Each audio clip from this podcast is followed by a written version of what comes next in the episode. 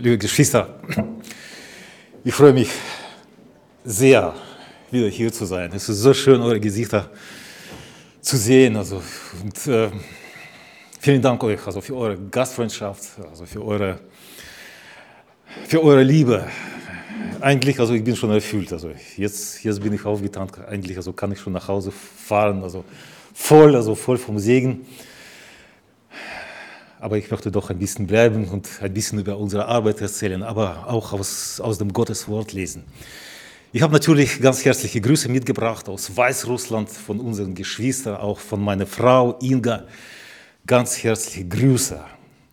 Aber auch von unseren Männern da auf dem Bauernhof, Menschen, die kaputt sind, also die, die verloren waren, aber die jetzt mit dem Evangelium konfrontieren, die nach Gott fragen, die nach Gott suchen. Auch ganz liebe Grüße von Ihnen.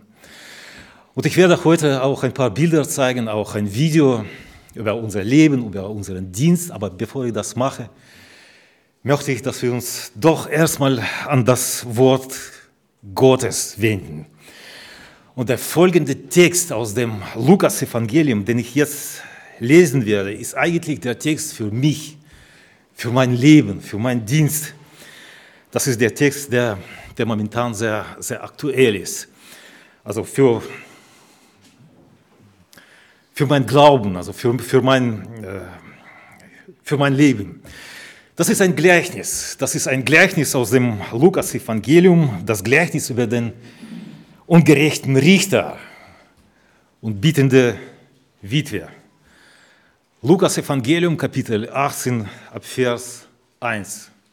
Also Lukas-Evangelium, Kapitel 18, ab Vers 1. Da sagt Jesus Folgendes.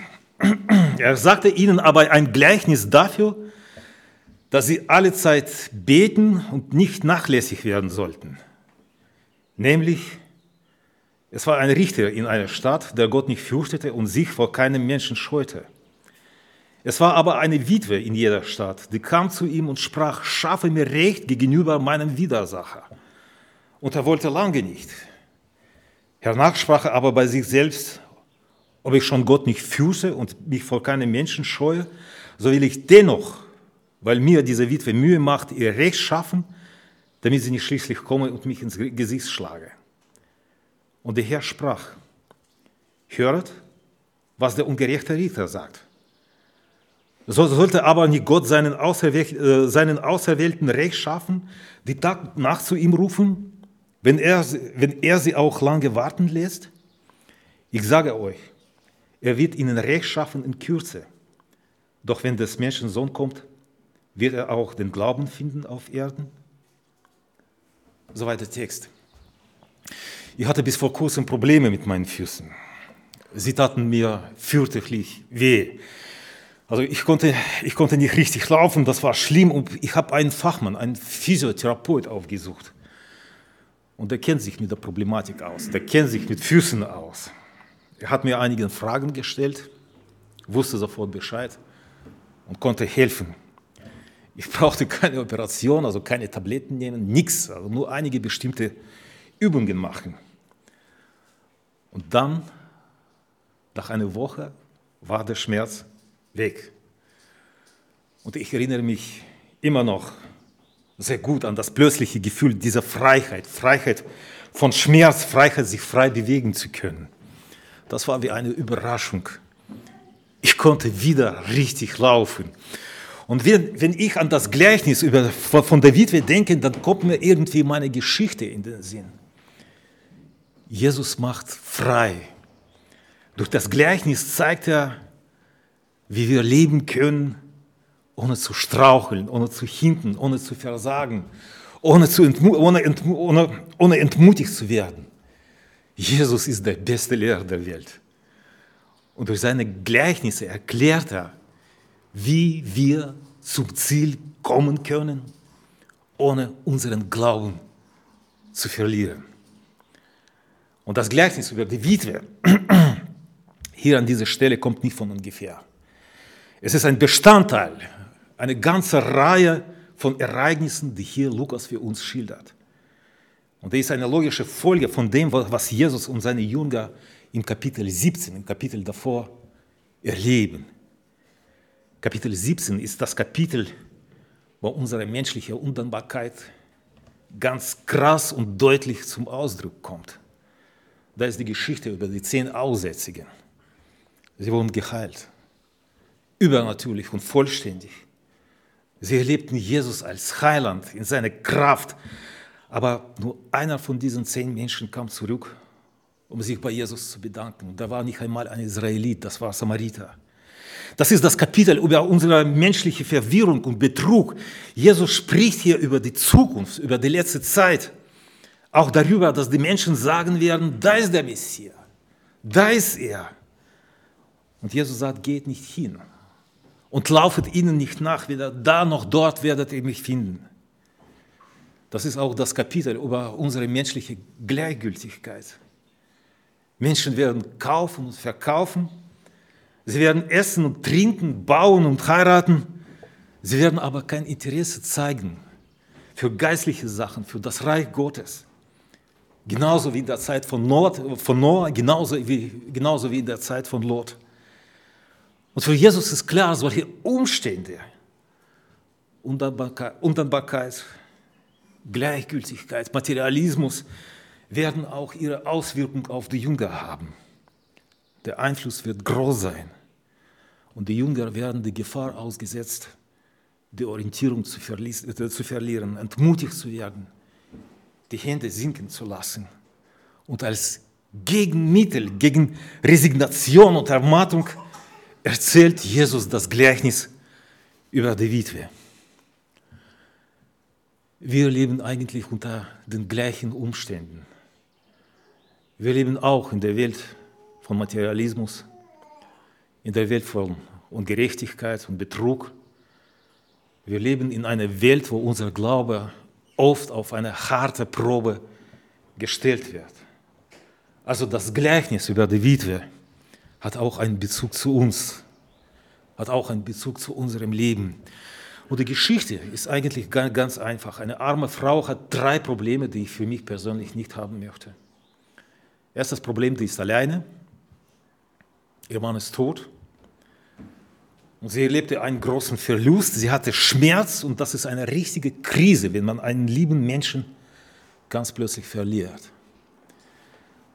Und das zweite Problem, sie hat einen Widersacher und er bedrängt sie.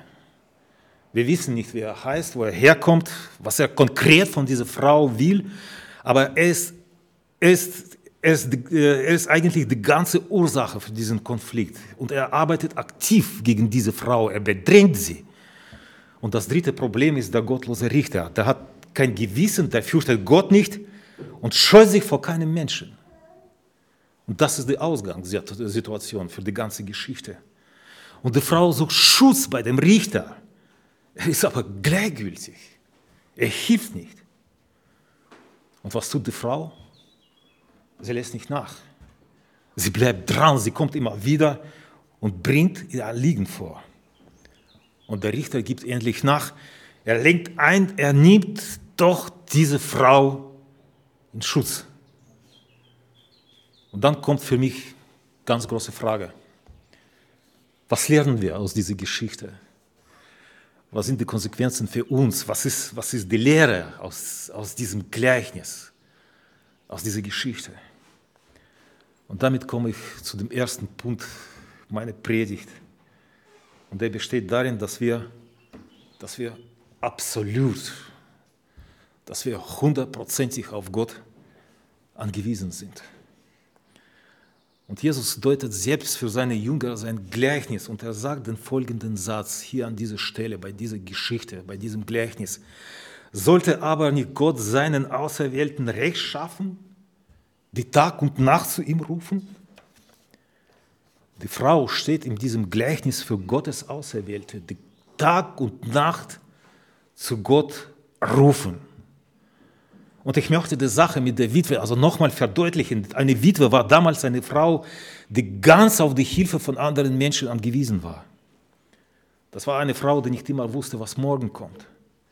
Eine Frau, die ganz unten auf der Sozialtreppe stand Und das ist eigentlich ein krasser Gegensatz zu anderen Aussagen der Bibel über uns Christen. Wir haben so eine wunderbare Stellung in Gottes Augen. Wir sind ein auserwähltes Geschlecht. Wir sind ein königliches Priestertum, ein heiliges Volk, ein, ein Volk des Eigentums. Und wir haben das Vorrecht, Gottes Kinder zu sein.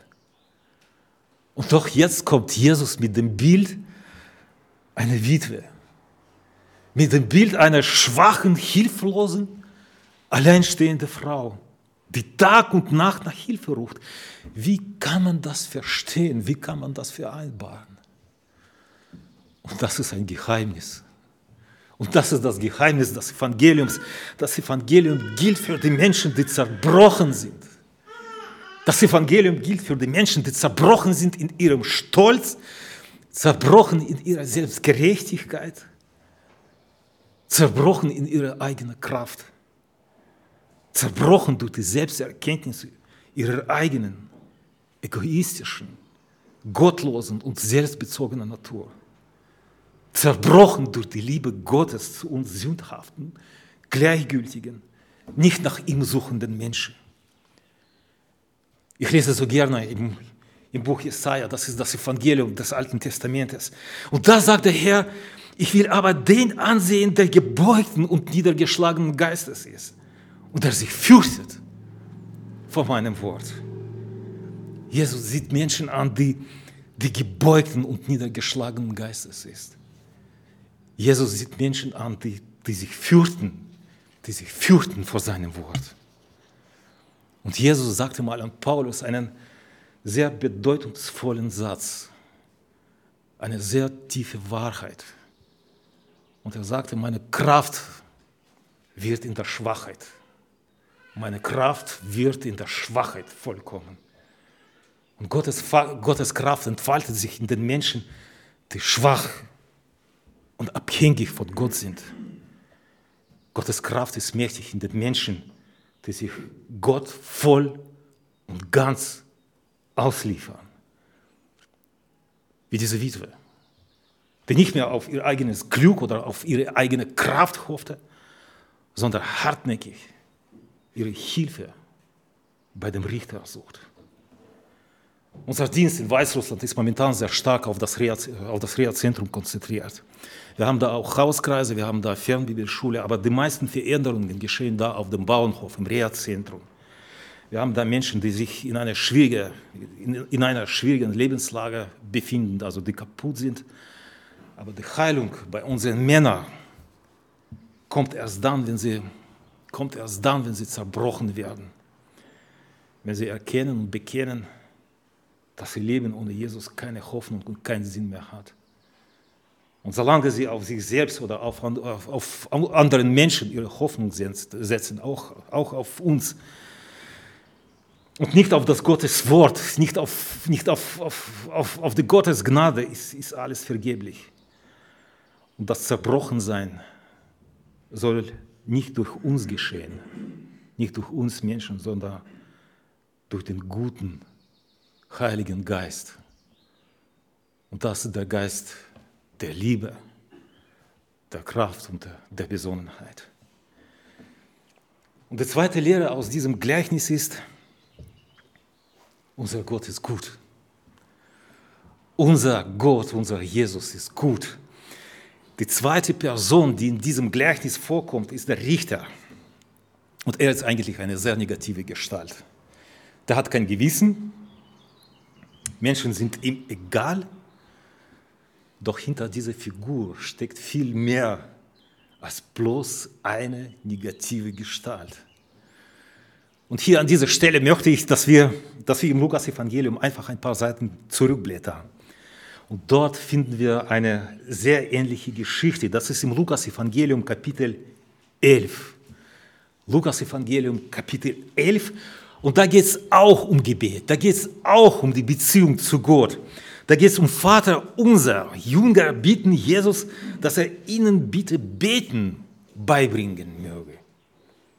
Die Jünger merken, Jesus betet anders. Seine Einstellung zum Gebet ist anders. Und da kommt Vater unser zur Sprache. Und da stehen nicht wir, nicht wir Menschen im Mittelpunkt, nicht unsere Bedürfnisse, sondern Gott, sein Wille, sein Name, sein Reich, dein Reich kommt, dein Wille geschehe.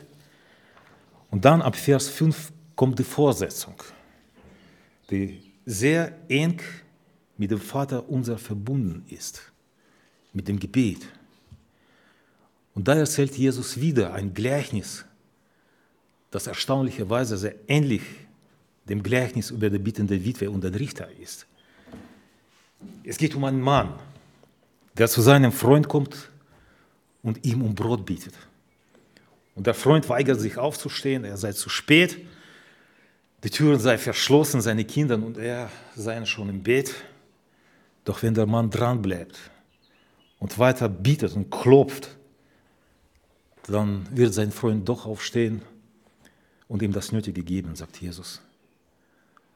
Und dann sagt er, so denn ihr, die ihr, die ihr arg seid, könnet euren Kindern gute Gaben geben. Wie viel mehr wird der Vater im Himmel den Heiligen Geist geben denen, die ihn bieten. Jesus stellt hier uns Menschen und den himmlischen Vater gegenüber.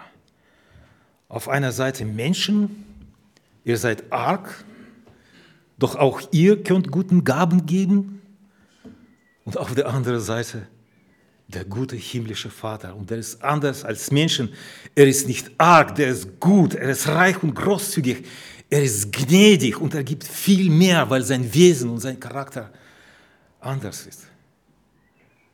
Und dann, an dieser Stelle kommt große Verheißung, bietet, so wird euch gegeben, sucht, so werdet ihr finden, klopfen an, so wird euch aufgetan.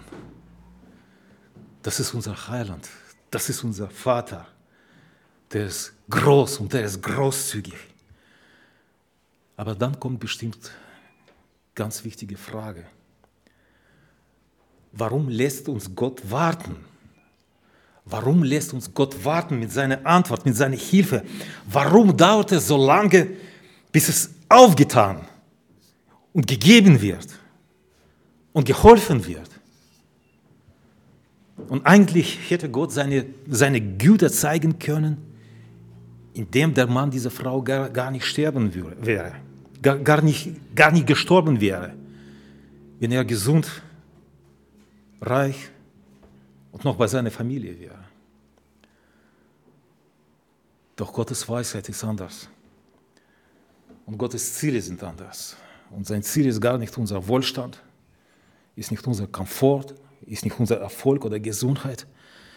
Das Ziel Gottes ist immer unser Herz, damit wir verändert werden in sein Ebenbild. Das Ziel Gottes ist immer unser Herz, das fähig ist, Gott zu vertrauen in allen Lebenslagen. Ob es uns gut geht oder schlecht.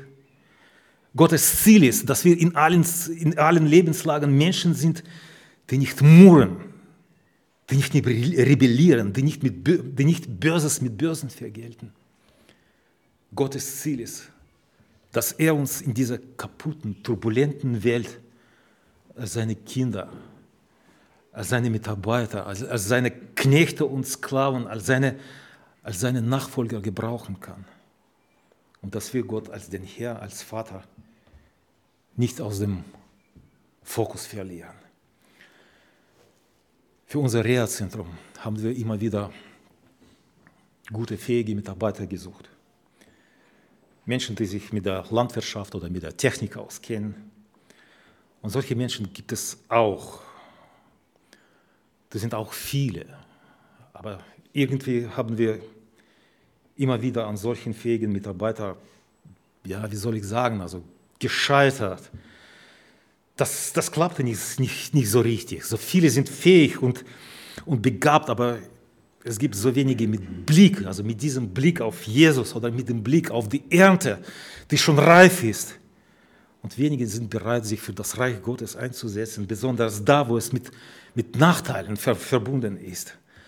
Aber bei Gott, ich habe es gelernt jetzt, bei Gott ist anders. Er sucht keine fähigen Menschen. Er sucht keine Menschen mit Position oder mit Status. Und die meisten, die er berufen hat, konnten nicht, nicht einmal reden. Die waren unfähig. Also manche waren zu jung, andere hatten keine Erfahrung. Manche hatten eine sehr, stark, sehr, sehr schlechte Vergangenheit. Aber Gott sucht die Menschen, die ihm vertrauen, nicht diejenigen, die fähig und hoch sind, sondern diejenigen, die ihm treu sein wollen. Und aus diesen treuen Menschen macht er wirklich, macht er die wirklich Fähigen. Und das erleben wir momentan in unserem Dienst, da in Weißrussland Menschen, die kaputt sind, werden geheilt. Sie werden verwandelt. Sie, sie werden verwandelt. Sie lernen, es, sie lernen es, Jesus nach, nachzufolgen, egal, egal was kommt. Und das ist gerade das Ziel Gottes, dass die Menschen verwandelt werden und dass sie Jesus nachfolgen. Und diese schwache, alleinstehende, hilflose, aber unbeugsame Frau ist mein persönliches Vorbild. Die ist, die ist, mein, die ist mein persönliches Vorbild. Und dann kommt die dritte, sehr wichtige Lehre aus diesem Gleichnis.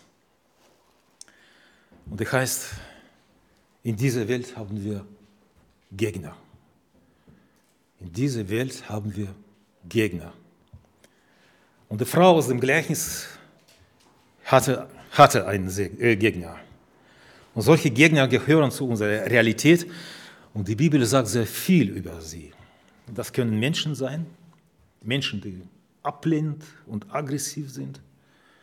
So berichtet Paulus nach Korinth über seinen Dienst, denn mir ist eine große Tür aufgetan, die viel Frucht, die viel Frucht wirkt und sind viele Widersacher da. Und diese Widersacher waren ganz konkrete Menschen, die das Evangelium verhindert wollten. Und sie wollten nicht, dass das Paulus predigt, dass die Gemeinden entstehen. Es gibt noch einen Widersacher, und das ist der Satan. Und Paulus warnte die Christen, seid nüchtern, äh, Petrus, Petrus warnte die Christen, seid nüchtern und wachet, denn euer Widersacher, der Teufel, geht umher wie ein brüllender Löwe und sucht, welchen er verschlinge. Seid nüchtern und wachet. Es gibt aber noch einen Feind. Und meiner Meinung nach, der ist der gefährlichste. Und seine Merkmale sind, seine Merkmale sind, er ist immer nahe, er ist sehr böse und er ist trügerisch.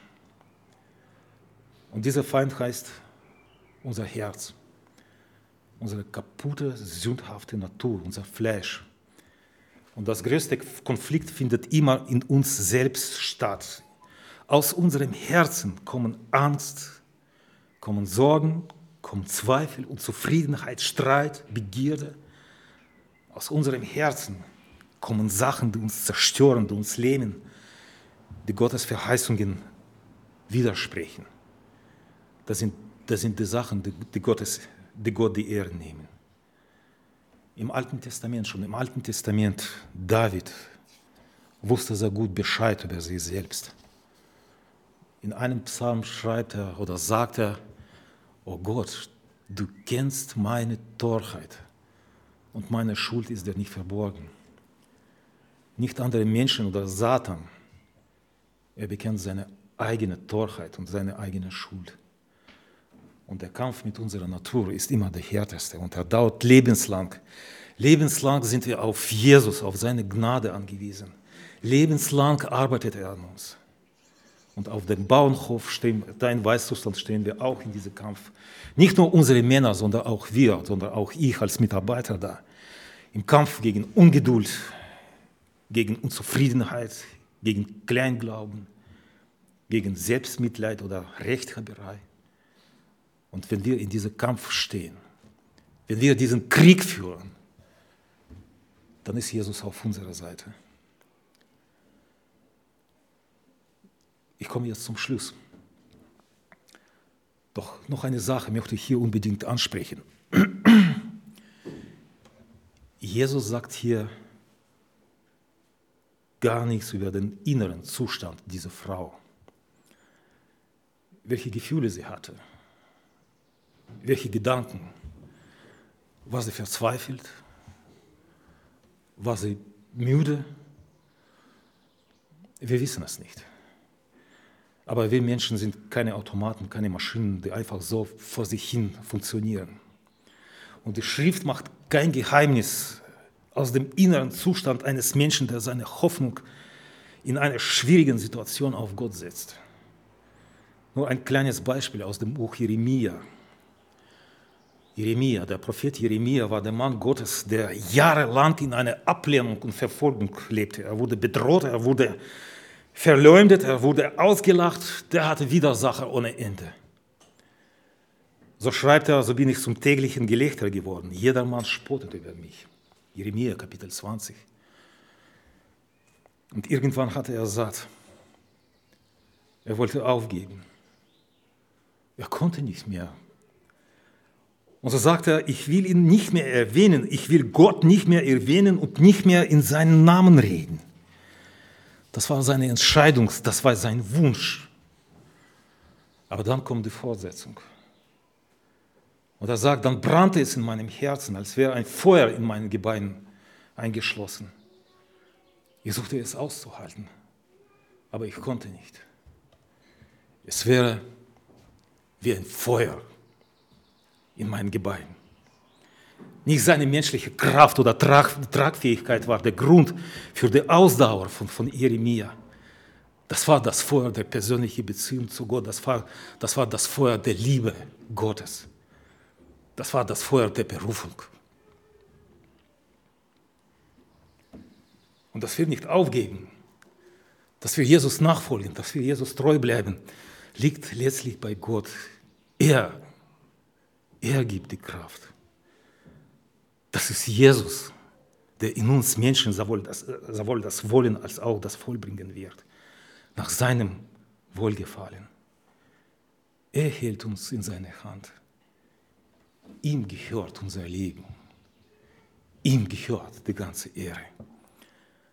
Und durch dieses Gleichnis zeigt Jesus uns so klar und Missverständnis und, muss, und missverständlich, dass wir absolut auf ihn angewiesen sind. Und in dieser Welt gibt es wirklich gar nichts, was uns Halt geben könnte. Und Jesus offenbart seinen Charakter, sein Wesen. Und er ist anders als wir Menschen, als der Richter. Und wenn der Richter die Frau in Schutz nehmen konnte, wie viel mehr unser Heiland, unser Jesus.